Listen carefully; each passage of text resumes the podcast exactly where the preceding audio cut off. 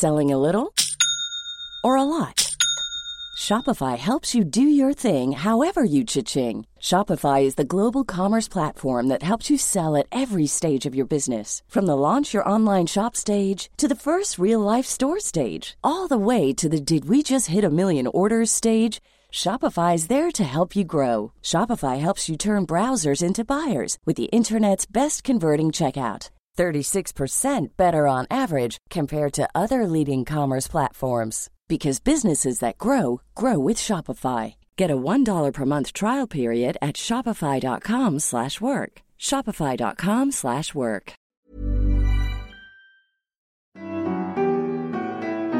Bienvenidos sean todos y todas a una entrega más de la guía del fin de semana. Esta ocasión abrimos micrófonos para una edición más de la serie Queden en los museos antes de ser museos. Hablaremos de un recinto que es muy distinto a los que comúnmente tenemos aquí y es que tiene una composición de muchos elementos. Restos de un volcán, enormes nopales y magueyes que forman parte de su espacio verde, la sincronicidad con las culturas mesoamericanas, una colección invaluable con miles de piezas prehispánicas. Un recinto que se llama museo pero que se siente como una zona arqueológica contemporánea. Hablamos del Museo Anahuacalli para recorrer sus historias que lo llevaron a convertirse en lo que es, pero que lo mantienen en constante exploración, platicaremos con Carla Niño de Rivera, coordinadora de exposiciones y conservación de obra en el Museo Anahuacalli. Ella nos llevará por distintas etapas del museo que fortalecieron su existencia y nos platicará sobre la esencia misma y el empeño que le puso Diego Rivera y otros personajes importantes como la misma Frida Kahlo, Ruth Rivera, Juan O'Gorman y Carlos Pellicer. Todos ellos tenían un hilo conductor que los llevaron a lograr esta edificación. Además, también nos platicará de qué va la colección y cómo se mantiene actualizada con sus actividades. Mi nombre es Ariana Bustos Nava, mejor conocida como la señorita etcétera. Muy gustosa cada semana de traer para ustedes opciones de esparcimiento, culturales, proyectos, museos, historias de museos precisamente como es la de esta entrega. Después de este contexto, espero que estén listos para poner atención plena a esta charla y a este recorrido auditivo por el que nos llevará Carla. Arrancamos.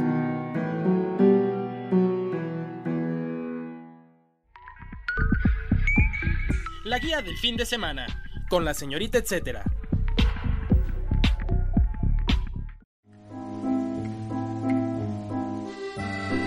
Queden en los museos antes de ser museos. Damos la bienvenida a Carla Niño de Rivera, coordinadora de exposiciones y conservación de obra en el Museo Nahuacali. Pues muchísimas gracias por estar con nosotros en la guía del fin de semana.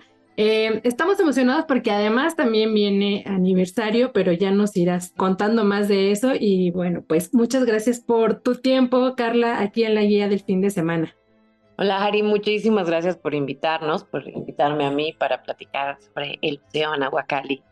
Buenísimo. Oye, pues bueno, para empezar, nos gustaría comenzar el recorrido auditivo que nuestros escuchas estarán eh, acompañándonos em, frente al museo. ¿Nos puedes contar, ya que estemos frente a él, platicarnos un poco sobre su arquitectura, el espacio donde se ubica, o sea, desde los materiales, incluso la vegetación que lo rodea, para, para tener esta panorámica frente a él? Claro, el Museo Nahuacali, cuando estás de frente a él, ves una mole de piedra negra, una casa de piedra de basalto. Es, eh, es resultado de muchas exploraciones físicas y metafísicas de Diego Rivera. Diego Rivera tomó los materiales del Pedregal, que fue formado con la erupción del Chitle hace 1700 años. Entonces, lo que estamos viendo es un híbrido. Siempre les, les cuento a los visitantes, es, el Anahuacalli es un híbrido entre varias cosas, entre una pirámide y una máquina, entre una cueva y una montaña, entre un mausoleo y entre el jacal. El jacal es la unidad mínima para Diego Rivera del arte donde se esconden los secretos de la arquitectura mexicana. La verdadera eh, vivienda, la vivienda de, los indígenas que rodeaban los ceremoniales, lo que inspiró a Diego a construir esta casa. Evidentemente, la Nahuacali tuvo varias transformaciones, incluso por Diego Rivera Diego pone la primera piedra en los 40, a inicios de los 40, en el 41, pero se tarda en terminar 23 años. La inauguración es el 17 de septiembre de 1964. Diego ya no está vivo, muere en 1957 y no solo su familia y los amigos que terminaron el proyecto eh, lo modificaron, el mismo Diego fue cambiando de planes, pero pues imagínense nosotros mismos construyendo una casa, todas las modificaciones que le vamos haciendo cuando va, va caminando el proyecto. El Anahuacalli quería hacer eh, una granja en el inicio con Frida y Diego. Querían crecer sus propios alimentos. También le llamaron las piedras. Eh, también, y es el proyecto o, la idea más conocida, la Ciudad de las Artes, que en realidad viene de un proyecto que escribió Diego Rivera, que se llama el Museo de Arte en Acción, donde iban a haber nueve edificios como este que estamos viendo de frente. Y cada edificio iba a tener advocaciones distintas. Algunos, eh, o bueno, un edificio iba a ser para cerámica, otro para las ciencias de los libros, para danza, teatro experimental, cine. Era un lugar más de comunión, un, un lugar donde se iba a mejorar la sociedad a través del arte, pero no un arte mayor. De hecho, iba a ser un lugar donde los artesanos y los artistas con los científicos iban a estar en comunión y construyendo conocimiento para mejorar al pueblo de México y también íbamos a poder tener esta visión panorámica de las artes de que podías encontrar en todo el territorio mexicano pero en un solo momento, facilitándole la vida a los que pudieran llegar solo a la Ciudad de México y darse como esta visión panorámica no solo no termina los nueve edificios, no termina el edificio principal, pero sí le lo deja muy claro. Diego tenía una visión muy clara de las cosas. A lo mejor no lo deja necesariamente por escrito, pero sí se lo comunica mucho a la gente que tuvo cercana a él los últimos años de su vida y gente como Juan O'Gorman que lo acompañó durante varias décadas. Entonces, Juan O'Gorman, Ruth Rivera, Lupe, su hija también, Dolores Olmedo, Eulalia Guzmán, eh, mucha gente le ayudó a terminar ese proyecto cuando él ya no está, ya no está vivo. Entonces, lo que vemos aquí es esa hibridación entre, entre muchas cosas. Diego lo hacía no solo en arquitectura, lo hizo también en mural, como traer dos ideas que parecen que son opuestas o dos ideas contradictorias a un mismo plano. Eh, se me ocurre como murales donde pone al centro a la Coatlicue y de un lado es el sur y del otro lado es el norte y la idea de Norteamérica y cómo, cómo México desarrolla la búsqueda del oro, por ejemplo, en, en este mural que se llama Unidad Panamericana. Y siempre trae dos ideas completamente completamente disonantes, pero de alguna manera logra un statement más contundente al ponerlas en el mismo plano. Entonces el Anahuacalli es eso, como una síntesis de, varias cosas. Obviamente tiene muchísimas influencias arquitectónicas mesoamericanas, desde el área maya, como el falso arco maya está presente en todos los niveles, pero también el talud tablero en la arquitectura teotihuacana. Y para Diego Rivera, el Anahuacalli era un enunciado en contra de este este malentendimiento del funcionalismo en México, porque el funcionalismo que incluso trajo Juan O'Gorman a México, mm, los arquitectos estaban solo yéndose por la parte estética y olvidándose de la parte social. Entonces el Anahuacalli es la respuesta que ellos dos proponen sobre lo que debe ser la arquitectura mexicana y la arquitectura mexicana debe tener tres cosas fundamentales. Usar los materiales de la zona, que es lo que estábamos hablando de, la roca que, que fue creada con la erupción del Chitle, seguir la topografía, la geografía y el ecosistema de, los alrededores, em, usar estas líneas mesoamericanas, o sea, entender el pasado de una manera no congelada, sino desde una propuesta contemporánea a, su tiempo, con miras al futuro, no nunca congelado, sino entender esta esencia de las cosas que ya están descubiertas para no trabajar doble y poder transmitirse a generaciones futuras que pudieran encontrar esas raíces. El Anahuacalli para mí es una incubadora donde puedes eh, como sanar esas raíces que se han roto, no solo con el pasado, sino con la naturaleza, con la tierra, con tus orígenes. Y la tercera cosa que era muy importante para Diego Rivera era estar alineado con el cosmos. Entonces el Anahuacalli a su manera está alineado con, los, con las esferas celestes. Em, el Anahuacalli, si lo ven, es más, cuando entras, siento que más que cumplir con, con las responsabilidades de un museo, es un templo, es un falso templo, pero es un templo contemporáneo contemporáneo, es una ruina contemporánea que te invita a hacer un recorrido mucho más espiritual. Entonces, cuando entras, sigues un recorrido en espiral de la oscuridad a la luz. Son tres niveles, cinco si los ves estrictamente, pero es un recorrido entre el primer nivel o la planta baja, eh, donde hay muchísima oscuridad, donde la luz está filtrada por unas ventanas de alabastro, donde están puestas estratégicamente justo para que la luz natural eh, sea filtrada por este alabastro y genere una luz dorada hacia el anterior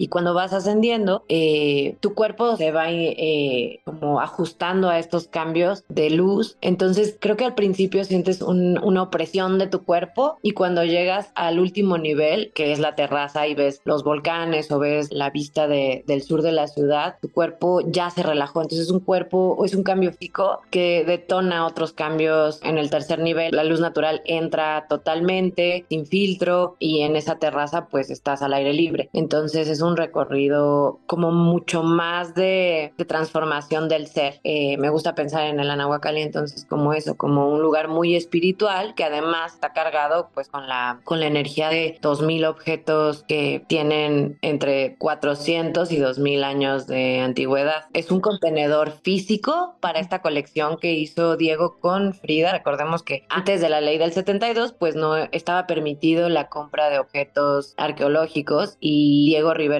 fue muy cercano a los arqueólogos de la época. Los mismos presidentes le mandaban piezas o le donaban piezas porque Diego de alguna manera es el encargado de crear nuevas narrativas de un pasado que nadie estaba contando. Ahora es muy normal saber de nuestro pasado mexica, pero en ese momento había estado, antes de, la revolución, había estado enfocada contar la historia de los tres siglos de, colonia, del barroco. Entonces cuando regresa Diego Rivera tiene esta encomienda de, de repensar nuestro pasado. Así es como Diego empieza una colección que ahora podemos decir que es mayor de 50 mil objetos. En el museo solo hay 2 mil, pero dentro de todas estas historias de para qué fue construido este museo, una era ser contenedor material de esta colección. Entonces es un museo, un lugar muy diferente de un, lugar típico de, paredes blancas y donde la museografía está construida exenta a esos muros. Diego y Juan están construyendo un edificio que va a ser un exhibidor de estas piezas. Entonces entonces el museo se vuelve repisas, tiene altares que tienen una estética fuerte de, de como altares mesoamericanos, una inspiración bastante fuerte de nuestro pasado, pero también ya tienen una función de exhibir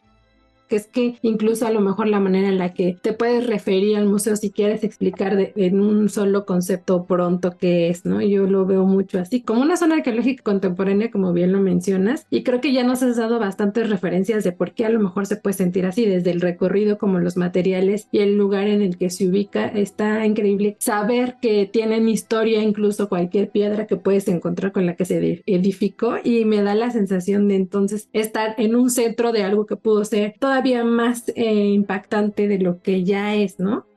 Sí, creo que lo más bonito del museo es justo eso, que Diego Rivera le puso 20 años de energía. Muchos eh, especialistas se refieren a, esta obra como una de las más importantes o la más importante, simplemente porque es tridimensional. Ya es un gran paso evolutivo en su trabajo que viene desde lo bidimensional, lo gráfico, pintura de caballete, pintura mural y después empieza a agregar la tridimensión, pues agrega el relieve, pasa por lo que, lo que vemos en el cárcamo, que es un alto relieve puede ver incluso desde el cielo, hasta explotar en la tridimensión y en la obra de arte que puedes habitar. Entonces, pues sí, creo que Diego Rivera sabe lo que está haciendo, sabe lo que va a dejar, le deja mucha energía, incluso tiene discusiones fuertes con su familia, que además, pues Ruth Rivera fue la primera arquitecta ingeniera egresada del Poli, O'Gorman es el arquitecto que todos sabemos que es, es brillante, es un hombre fuera de su tiempo y le están debatiendo muchísimas cosas como qué tipo de cimentación va a tener y Diego sabe lo que quiere, él es el arquitecto de esta obra, entonces él le pone muchísima energía, pero aunque le pone toda la energía y es el sueño, Frida escribe cartas hermosas al gobierno de la ciudad explicándoles este proyecto de Diego Rivera. Sin embargo, Diego cuando le, le llega el cáncer y es un año después de la muerte de Frida, un año, un año bastante fuerte con el 55 y el 56, en el que se da cuenta que él es diminuto, o sea, se da cuenta que puede tener esta visión que viene asociada a la modernidad y a la apoyo que tuvo durante los últimos, las últimas décadas, pero que también es finito, que no va a lograr hacer todo lo que quería. Y en ese momento, desde Rusia, me parece algo muy bonito, escribe una carta diciéndole a Ruth Rivera, están hablando del techo y de cómo van a terminar porque Diego quería que fuera de Palma y Ruth le dice, oye, ya podríamos pensar en concreto. Y Diego acepta. Después de muchos años de decir, no, no, va a ser de Palma porque lo tiene muy claro, él acepta. Y ese momento, esos gestos, creo que son importantes, lo, menciona Daniel Vargas, como ese momento en el que él mismo abandona su proyecto, es, le otorga esta sensación de ruina él mismo porque lo abandona, porque no le queda de otra. Y ese abandono, yo soy de formación restauradora, conservadora de PRIM, y creo que es ese, cuando tienes una obra de arte, hay una unidad potencial. La esquematizamos con triángulos. Cuando le falta solo el pico del triángulo, tú puedes terminar esta, esta obra, incluso mentalmente puedes terminarla. Y creo que Diego Rivera hizo eso, deja una obra que tú mentalmente, espiritualmente, emocionalmente vas a querer terminar, no está terminada. Entonces siempre te va a dar esa sensación de algo inacabado que tú puedes colaborar. Y yo creo que todos, evidentemente, somos parte de esa última piedra que le falta y que nunca se va a poner y que todo el mundo es un proyecto que está cambiando. Y creo que es un reflejo de lo que debe ser el patrimonio, que no debe ser estático, que no debe estar congelado de el deber ser, de lo que tenemos idea de una estatua que hay que congelar o llenar de resina porque es sagrada. Es más bien es una cosa que está activa y que tenemos que estar constantemente repensando por qué significa o qué significa para nosotros.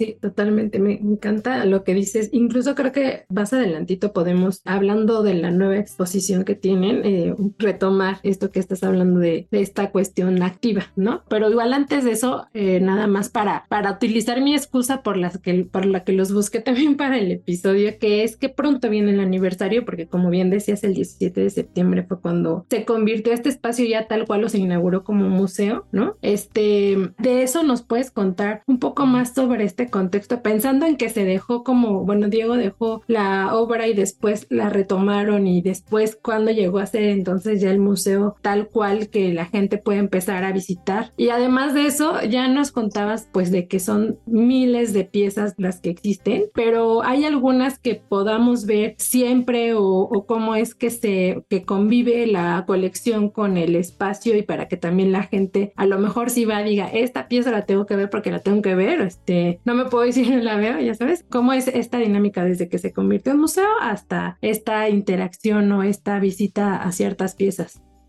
Pues sí, justo esta, la exposición que está ahorita se llama La Casa Erosionada y retoma esa idea de que en algún momento, además de Granja, además de Ciudad de la Zárzama, también se menciona una casa habitación, un lugar para vivir. Eh, hay algunos planos donde hay escrito por Juan en los planos más técnicos como casa, evidentemente además el Anahuacalli significa casa rodeada de agua y eh, los planos mencionan baños, cocinas, cosas más domésticas. Eh, entonces justo esta exposición habla un poco más de esa parte personal y esa carga familiar que puede haber en una casa. Entonces, eh, sobre cómo esta casa termina siendo museo, el mismo Diego lo que les platicaba, quiere este museo de arte en acción, no un museo congelado, un museo activo que se esté replanteando y repensando todo el tiempo. Él muere en el 57 y forma un comité, un comité, obviamente crea un fideicomiso, que eso es muy importante, un fideicomiso donde están los museos Diego Rivera y Frida Kahlo, y este fideicomiso eh, va a ser acompañado con un comité técnico de, gente cercana a Diego Rivera, que fueron estos amigos que estuvieron pues succionando estas ideas y estos planes de Diego Rivera por años, donde estaba Dolores Olmedo, las personas que ya mencioné, Eulalia Guzmán, Juan O'Gorman, sus hijas, amigos cercanos. O sea, Diego le dice a Carlos, a Pellicer, Carlitos, revisa mi casa y son piezas que tenía en su casa de Coyoacán, pero también llegaron a la Nahuacali. Diego tenía piezas en Casa Estudio, en la Casa Azul, en, en otros lugares, y aquí es el centro de reunión de toda esa colección, pero específicamente Diego le pide, Carlitos, escoge 2.000 o cerca de 2.000 piezas de las que tengo en la casa para traértelas a la Nahuacali. Y lo que hace Pellicer es más bien seguir las pistas que ya existían. Diego Rivera y Juan O'Gorman dejan demasiada información en los techos, los, no solo en los techos, obviamente en el edificio, pero los techos tienen cerca de 23 mosaicos colados que tienen información del origen del universo de acuerdo a culturas mesoamericanas. Diego Rivera había sido le habían pedido que ilustrara el Popol Vuh en los 20 y creo que eso detona mucho el estudio de este libro sagrado, de los quechuas, y ahí retoma muchos mitos y mucha información de cómo se origina el universo. Y para nosotros el Anahuacalli mismo es una maqueta del universo, con esta carga de tres niveles, donde metafóricamente creo que están representados los tres planos dimensionales, supramundo, nivel medio y supramundo. Hay un árbol sagrado, metafórico, que no existe, pero que está soportando este vaso comunicante entre estos tres planos. Cada esquina tiene una advocación a un elemento, reflejando como una torre o una torreta que soporta este esquema o esta maqueta del cosmos. Entonces, lo que hace Pellicer es pues, revisar. Ahí hay una referencia a Tlaloc en el techo, entonces revisa y te, se trae unos Tlalocs, o hay una esquina que es de la tierra y donde hay un jaguar representado, entonces te trae a las diosas del maíz que tienen mucho que ver con la tierra y la agricultura. Entonces, lo que hace es puntualizar cosas que ya existen, que es creo que nuestra labor diaria. Nosotros seguimos haciendo con las exhibiciones, sean contemporáneas o modernas o de archivo, estamos haciendo un nuevo gesto o acentuar esa información que ya existe, pero hay cargas, cargas de más en este lugar. Diego Rivera con estos amigos les dice o les pide que formen este comité y el comité se reúne en el 58, un año después de la muerte de,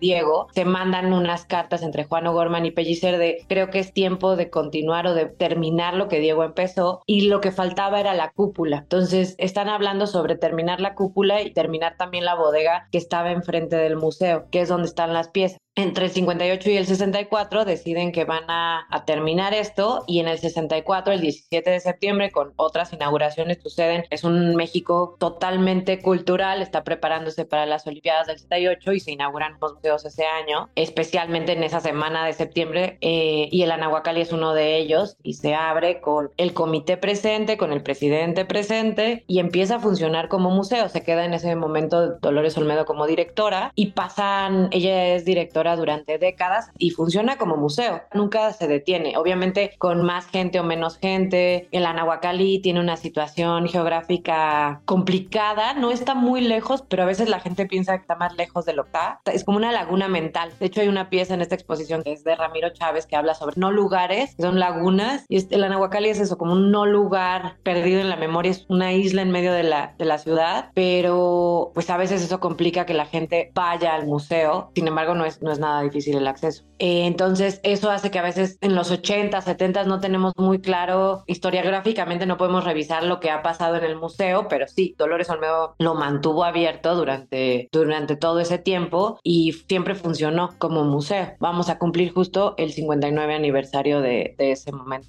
Creo que este, esta nueva construcción que no he mencionado, pero hay una renovación arquitectónica que, que, fue hecha recientemente por nosotros, pero básicamente es un proyecto de Mauricio Rocha, del taller Mauricio Rocha, y le inyectó como unos bríos de juventud que a veces la gente piensa como, ah, este museo nuevo o estamos haciendo cosas nuevas, pero somos las mismas personas tratando de hacer las cosas y de refrescarnos y también nosotros mismos nos replanteamos qué estábamos haciendo, pues pasó pandemia y los años unos buenos años para cuestionarnos bastantes cosas. El dato, etcétera. El recinto se ubica en calle Museo 150 en Colonia San Pablo de Tepetlapa. Esto es en Coyoacán. Abre de martes a domingo de las 11 de la mañana a las 6 de la tarde. Les sugiero adquirir sus accesos en boletos.museoanahuacali.org.mx. Y les doy un datito etcétera extra, y es que si van al Museo Frida Kahlo, el boleto incluye una cortesía con vigencia de un año para visitar el Anahuacalli.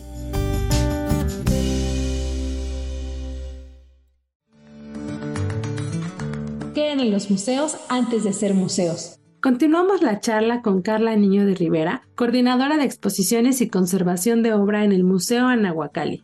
Igual y ahí ya me gustaría entonces empezar a hablar un poco más sobre la expo que, em, si no me recuerdo, va a estar hasta octubre o la nueva expo la hasta la, 8 de octubre. Sí, justo espero que los escuche alcancen a verla antes de que vaya en octubre, si no, igual no estén pendientes de las que siguen, pero un poco para darle, eh, pues, tejer esta cuestión como entre generacional o estos toques eh, contemporáneos. Igual, no sé si nos puedas contar un poco sobre la casa erosionada, que por ahí justo leí un dato que me pareció importante de que se abre esta expo eh, temporal después de 10 años de muestras individuales que a lo mejor este, también ahí hay esto que hablaban ustedes de estar como replanteando cosas o activándose distinto, ¿no?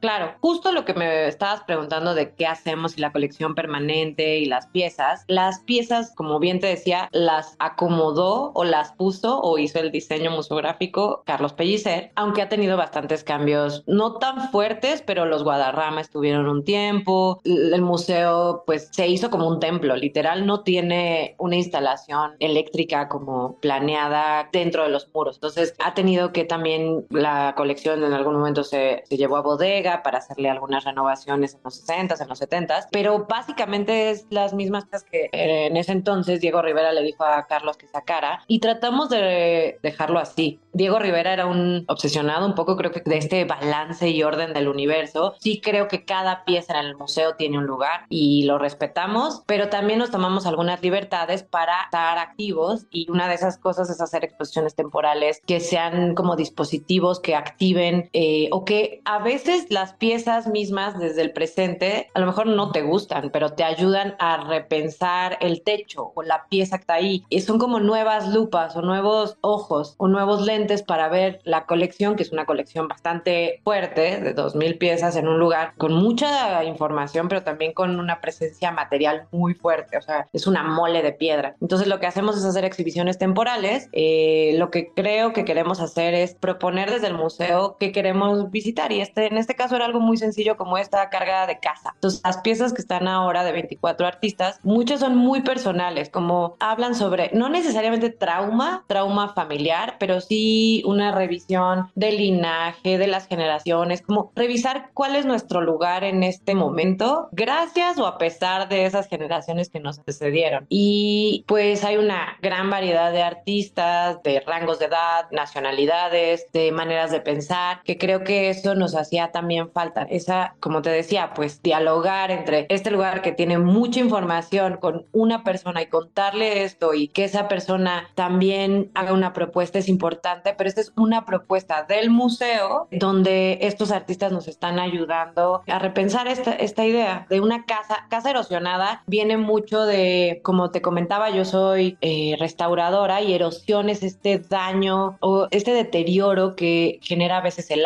aire, el agua, la roca, cómo va transformando la superficie poco a poco, pero deja estragos, deja poros. Entonces pensaba mucho esta exposición como la casa que todos tenemos, como ese lugar seguro antes de que todo se destruya y todo o, empiecen estos traumas. Hay un lugar seguro. Casi todos tenemos este recuerdo de a lo mejor es el abrazo de tu abuela, a lo mejor solo es un día con tu papá, a lo mejor es toda una infancia hermosa o antes de que pasara algo. Y creo que todos tenemos una historia después, pero al final todos estamos tratando de reconstruir esa casa o construir una nueva casa. O sea, a lo mejor esa casa, los cimientos se destruyeron, pero creo que todos estas generaciones que vienen, nosotros estamos tratando de mejorar, tratando de buscar herramientas para ser una mejor persona, incluso para nosotros mismos. Y esas herramientas o esa búsqueda de esa nueva cimentación o de esa nueva casa es el tema de esta exposición.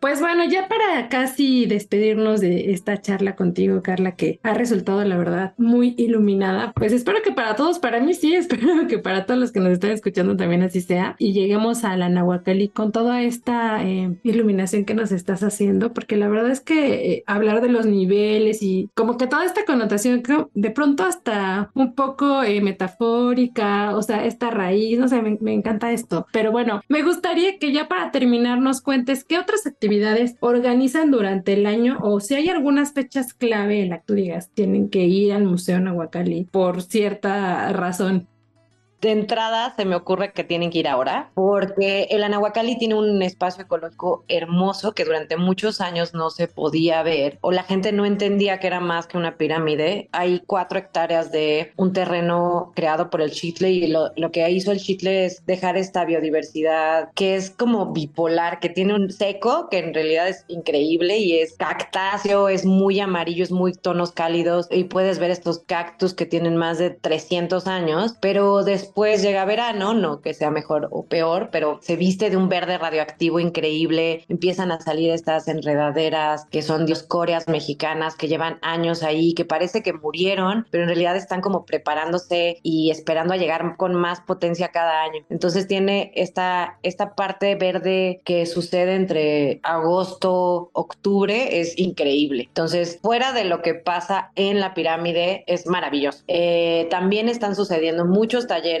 que les recomiendo que revisen la cuenta de talleres-anahuacali en Instagram o el mismo, la cuenta de la Anahuacali también tiene bastante información sobre lo que sucede en los talleres, en los talleres que suceden cada mes o talleres que solo suceden una sola vez. Hay un coro de, del propio Anahuacali donde componen sus canciones los niños, hay talleres de danza, está también muy enfocado a performance, actividades performáticas, hay talleres mucho más eh, plásticos como de cartonería, hay un taller de cerámica, hay muchísimo tipo de actividades educativas, entonces les fallaría diciéndole exactamente todas. Ahora hay un taller sobre hacer colectivo que está enfocado para los niños, obviamente el curso de verano para los que tienen hijos ya acaba de pasar, pero es un gran momento. Y yo diría que los momentos claves para visitar el Anahuacalli es en Día de Muertos, que es nuestra temporada más fuerte, hay una herencia histórica de hacer ofrendas y ahora no solo la ofrenda es importante, sino que hacemos una kermés, un fiestón, echamos la casa por la ventana, hacemos una semana de actividades de talleres, conciertos, venta de productos originarios, de productos endémicos, pero también productos de otras áreas de, de México asociadas al cacao. También la semana de la semana del arte, que es la primera semana, pero todo febrero sucede, la semana del arte montamos una exposición, ahora tenemos pues esta exposición en verano, que para nosotros se ha vuelto muy importante tener esos tres momentos, como el primer cuatrimestre, el segundo que es verano y el tercero más hacia Día de Muertos. Entonces yo les invitaría a venir por lo menos tres veces al año y sé, o sea, si pueden inscribirse a alguno de los talleres y estar viniendo una vez a la semana, eh, no se puede escribir lo que es tomar un taller en el Anahuacal, porque está rodeado de, del jardín, porque estás en, un, en una arquitectura increíble, es de verdad un lugar único.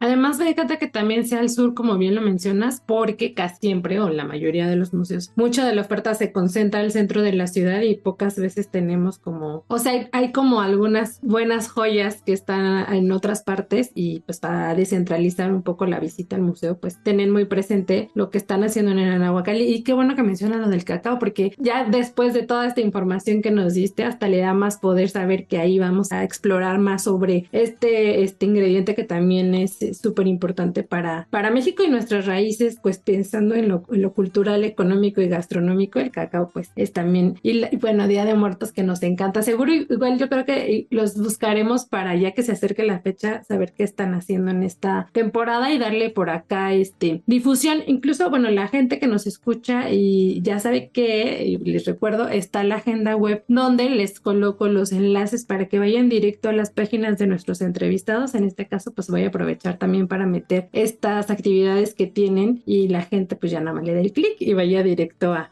eso es como cualquier año, pero este año eh, estamos haciendo un homenaje a la hija de Diego Rivera que murió este año, a Lupe Rivera Marín, que fue una persona bastante reconocida en el ámbito político y eh, que también ayudó a tomar muchísimas decisiones y la configuración de la Nahuacali en, en las últimas décadas. Entonces va a haber un festival gastronómico asociado a esto, una serie de conferencias. Desde septiembre yo creo que ya vamos a estar bastante activos, pasando obviamente desde el inicio y el aniversario que mencioné que es el 17 de septiembre, cerca de esos días va a haber eh, actividades asociadas a, esa fecha y después este homenaje y después ya vienen las actividades asociadas con Día de Muertos, vamos a tener MUTEC y después el aniversario de Diego Rivera que es el 8 de diciembre, entonces vamos a estar así una cosa tras otra.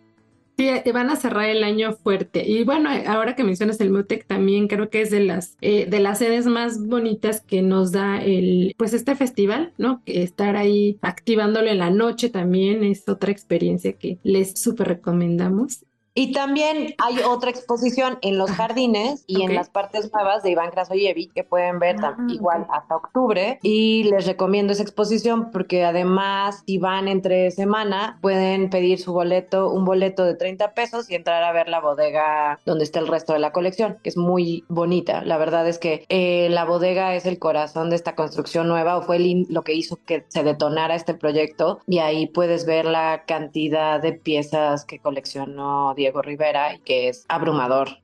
Pero justo está interesante esto, lo de la parte de la bodega solamente es los miércoles o cómo es la dinámica. de martes a viernes la puerta de esa bodega está abierta porque dentro hay una de las piezas de exposición de Iván Krasoyevic que se llama Filosofía y Letras y si el visitante quiere acceder puede pedir en taquilla este boleto para visitarla. Solo eh, de martes a viernes. Oye, ya no te pregunté un poco más sobre esta parte nueva. Este, ahí es donde está exhibida la expo ahorita de Iván. ¿o? Sí, está en, en, los, en el pabellón nuevo que se construyó recientemente. Está, este pabellón está hecho con varios edificios y las piezas de Iván acompañan el recorrido en toda esta, esta renovación. ¿Esta expo de Iván hasta cuándo va a estar disponible? Esto está hasta el 2 de octubre, pero lo más seguro, porque nos ha ido muy bien, es que se quede un par de semanas más bastante información para ir a la visita o de regreso enriquecernos con lo que, lo que vimos durante el recorrido. Pero bueno, muchísimas gracias Carla. Ya estaremos pendientes de las actividades que vayan surgiendo, además de lo que ya contamos acá, para que la gente no olvide todas las razones por las que tiene que visitar el Museo Nahuacán. El dato, etcétera. No pierdan de vista las actividades del museo en sus perfiles online o en su página oficial. Los encuentran en Instagram como arroba anahuacali y talleres-anahuacali. En Facebook están como Museo Anahuacali.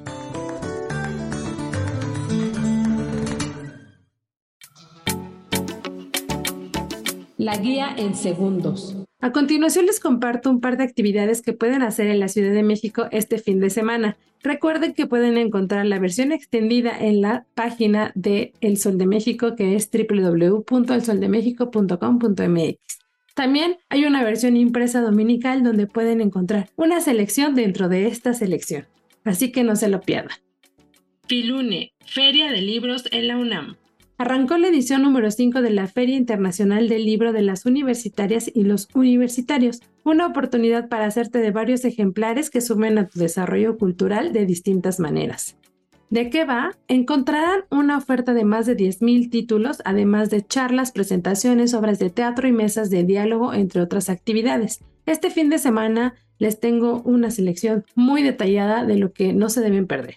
En los conversatorios hay dos, Escribir desde un cuerpo femenino y La Dama y el Erizo, la literatura de Muriel Barberi. También están las presentaciones de A 100 años del 10 de mayo de Marta Acevedo y Diccionario de Mexicanismos propios y compartidos. Estará también un concierto que se llama A dos vientos, trombones de la Universidad de Texas en Austin y de la UNAM. Y finalmente un taller de upcycling con tu revista brillantina de confianza. Si quieren saber la programación completa pueden visitar www.filuni.unam.mx. ¿Cuándo y dónde? Esta feria está abierta hasta el 3 de septiembre en el Centro de Exposiciones y Congresos de la UNAM. Karaoke en el Laboratorio Arte Alameda. A propósito de la sesión abierta del seminario Humanizar el Archivo que Primer realiza en el Laboratorio Arte Alameda, esta semana pueden participar en un karaoke. Este se empleará como un aparato estético que explora recuerdos a través de la música y la diversidad interpretativa. ¿Qué más habrá? Al finalizar la cantada pueden integrarse a la sesión del seminario y recorrer la exposición Ellen Escobedo Ambientes Totales que se presenta en el Laboratorio Arte Alameda. Para saber un poquito más de humanizar el archivo, les cuento que está compuesto de sesiones de análisis a problemáticas tradicionales y no tradicionales de la conservación, registro y circulación de los archivos como centros de la investigación artística. ¿Cuándo y dónde? La cantada va a ser el 2 de octubre a las 11 de la mañana y la entrada es libre pero con cupo limitado. Les sugiero sigan la conversación a través de redes sociales directamente con el museo en arroba arte alameda y con arroba primal studio. Ritual de voladores en los pinos. No necesitan salir de la Ciudad de México para apreciar la ceremonia ritual de los voladores que se practica en estados como Puebla, San Luis Potosí, Michoacán o tal vez el más conocido en Veracruz, los voladores de Papantla. Esta vez no necesitan salir de la urbe, pueden ir directo a Los Pinos para apreciarlas en el Encuentro Nacional de la Ceremonia de Rituales de Voladores. ¿De qué va? Habrá conferencias, talleres y demostraciones de vuelos en los que participarán 27 agrupaciones integrados por 267 voladoras, voladores, caporales y ritualistas de los estados que mencioné anteriormente. También podrán adquirir artesanías en un corredor especial que habrá y recuerden, podrán ver vuelos. Todo esto en distintos horarios a partir de las 12 horas. Ahora sí que están muy bien programados para que no se pierdan cómo se realiza este ritual en estos lugares del país que les conté. Les doy un par de datos más. Esta es una tradición prehispánica adoptada por distintos pueblos mesoamericanos que se asocia directamente con la fertilidad y se efectúa como una petición para obtener buenas cosechas y salud para la comunidad. Así que danzan y vuelan por esta razón en específico. Fue reconocida en 2009 por la UNESCO como Patrimonio Cultural Inmaterial de la Humanidad. ¿Cuándo y dónde? Este encuentro y los vuelos y las expresiones culturales, así como artesanales, las podrán ver en Los Pinos del 1 al 3 de septiembre. Esto específicamente en la Plaza Sencali, Casa del Maíz y la Cultura Alimentaria. Todo a partir de las 12 horas. Pueden seguir la conversación en redes sociales si quieren saber más detalles o estar pendiente de lo que está sucediendo ahí este fin de semana. Los encuentran en arroba ceste-los. Así damos por concluida una entrega más de la guía del fin de semana, un especial de ¿Qué en los museos antes de ser museos? Recuerden que pueden seguir la conversación conmigo a través de mis redes sociales. A mí me encuentran en distintos perfiles como la señorita etcétera. Esto es en Facebook, Instagram y Twitter. Gracias a la productora Natalia Castañeda y a todo su equipo por apoyarnos en la realización de este espacio. Si tienen algún comentario y sugerencia sobre este podcast o los que se generan desde la Organización Editorial Mexicana, pueden escribirnos al correo podcast.com.mx. Ahora sí, espero que hayan disfrutado el recorrido que tuvimos con Carla, que nos veamos próximamente en el Museo Nahuacali y que no se pierdan la edición de la próxima semana en la que estaremos platicando de un festival que tiene ya 10 ediciones, una historia importante aquí en la ciudad y que seguro los va a hacer explorar la urbe de maneras que a lo mejor antes ni siquiera se lo habían imaginado. Así que no se lo pierdan. La edición pasada pueden reescuchar la charla que tuvimos con el Museo Caluz está enfocado específicamente a la exposición temporal que tienen, que está dedicada a, conocer un poco más sobre el legado de Tintán. Así que ya sea que antes o después o esta la vuelvan a escuchar, pero no dejen de sintonizar o darle play a la guía del fin de semana. Hasta la próxima.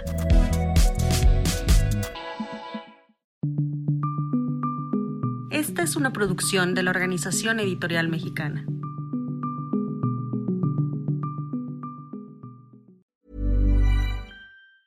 Hey, it's Danny Pellegrino from Everything Iconic. Ready to upgrade your style game without blowing your budget? Check out Quince. They've got all the good stuff shirts and polos, activewear, and fine leather goods, all at 50 to 80% less than other high end brands. And the best part? They're all about safe, ethical, and responsible manufacturing. Get that luxury vibe without the luxury price tag. Hit up quince.com slash upgrade for free shipping and 365 day returns on your next order. That's quince.com slash upgrade.